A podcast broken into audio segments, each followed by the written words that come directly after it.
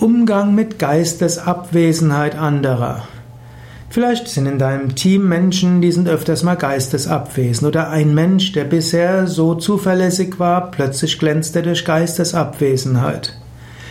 Eventuell müsstest du mit dem Menschen mal sprechen, eventuell hat er Sorgen, eventuell braucht er deine Liebe und Mitgefühl. Eventuell solltest du nicht so sehr schimpfen, sondern ihm Mitgefühl geben. Eventuell gibt es jetzt auch etwas zu tun, was der andere langweilig empfindet. Eventuell musst du schauen, wie kannst du dem anderen erklären, warum das wichtig ist. Das gilt auch, wenn du dich mit Menschen unterhältst und immer wieder erlebst, die anderen sind geistesabwesend. Das muss nicht heißen, dass sie dich nicht mögen oder dass sie dir unmöglich sind, sondern es kann heißen, so wie du kommunizierst, ist es für andere langweilig. Lerne es mit anderen so zu kommunizieren, dass es für sie interessant ist. Auch wenn du Vorträge gibst, beschwere dich nicht über die Geistesabwesenheit deiner Teilnehmer, sondern lerne es, wie du interessante Vorträge geben kannst. Aber ein K-Wert als ein Wort zur Vorsicht.